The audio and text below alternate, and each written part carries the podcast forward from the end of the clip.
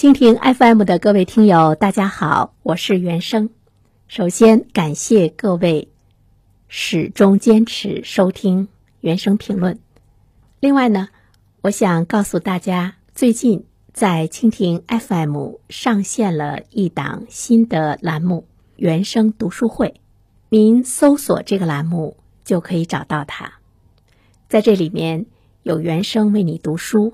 如果还想听一听原声读书是一种什么样的状态，在读书的过程中我们可以有哪些共鸣？欢迎你去点击收听原声读书会。谢谢。一零三三快新闻最快评。焦点事件快速点评。记者昨天从民政部了解到，目前全国已经有三百四十八所高校开设了社工专业的本科教育，社工人才教育培养发展机制目前已经基本建立。有关此事的评论，马上有请本台评论员袁生。你好，东方。呃，三百四十八所，未来呢可能还会有上涨的，不是上涨哈，未来还会有增加的这个趋势哈，就是社工人才的。呃，培育呃已经有了这个本科，而且呢有八十二所高校呢开设了社会工作专业专科。嗯，社工在一些发达的国家和地区，比如说包括我们的这个港台地区，社工比较这个普遍，而且他们有非常好的收入，社会地位呢也很不错。那么现在呢，我们看到呢，在我们国家也将会呢有越来越多的这个社工的这个出现哈。社工，我们把它展开了说，社会工作是政府为主体，社会力量呢广泛的参与，去帮助人解决跟社会环境发生问题的工作，帮助社会上的一些弱者，像贫困者呀、呃老弱者呀、身心残障者和其他的弱势人群，预防和解决。呃，部分社会问题，其实现在我们国家的经济发展到了一个非常这个深刻的变革时期，各种社会矛盾呢集中呢这个凸显。我们经常会说，生活中有太多的垃圾人，所谓的垃圾人，他会出现在各个领域哈，包括一些司机，把它称为怒怒者，就是动不动呢他就会开口骂人。其实他都是呢这个人群的这个心态发生了特别大的一些变化。包括我们现在看到生活中出现很多的这个抑郁症的患者，包括家庭中孩子的抑郁症的倾向，那都跟父母的心态的不平衡给家里带来的这个问题，它都是有着非常紧密的关系。所以说，疏导社会中的人群，尤其是生活贫困者的这个人群，怎么样呢？让他们心里能够呢更加的舒畅。它是呢需要大量的社会工作人员来协助党和政府做好呢化解矛盾、解决问题的这个工作。但是我们现在看到现实生活中呢，真正的在介入这些工作的人，他们没有呢很好的一个专业的水准。那么其实真正的有专业的人呢，他毕业之后他又不愿意做这份工作，毕业之后呢都进了这个机关。但是我们社会呢是非常的这个需要需要专业化水平很高的社会工作人员。目前呢，在我们国家来说。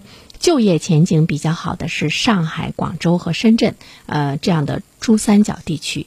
那么，为什么有很多人高校毕业之后，他不愿意真正的成为一名社会工作者呢？其实呢，是跟我们的政府的态度有非常大的一个关系。因为我们的政府，它将工作机会更多的，它给了这个公务员，也不重视呢社会工作者，就是社会专业毕业生的最大雇主政府。他将工作机会给了这个公务员。另外一方面的话呢，就是全社会的社工意识没有形成，社会工作的学生去应聘，十有八九呢是不得不要跟对方去解释社会工作是一个什么什么样的一种呢这个呃概念。但是我们却看到了大多数的人，如果你真要从事的话，最终你被当成护理或者是护工，而且他的这个工资跟护工的工资呢又。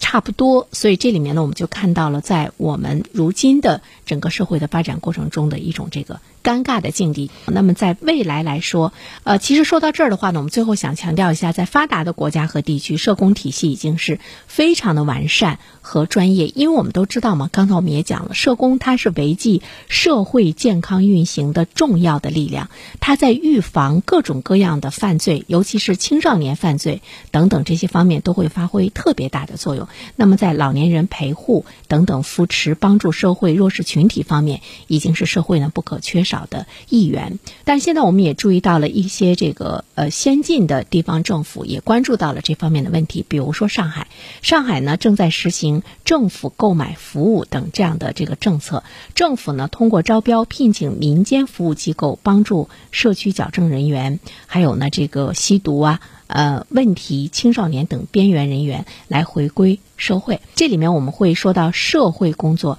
终究呢，它应该呢要从民政、司法、卫生、执法系统中剥离出来，它应该是一个市场化和社会化的这样的一个状态。那么，其实只有政府接近更多的大市场、小政府的这样的一个发展的改革，我们才会看到有更多的关注点、更多的一些职位来面向我们的社会工作者，那么它也更好的能够稳定的社会。的平衡。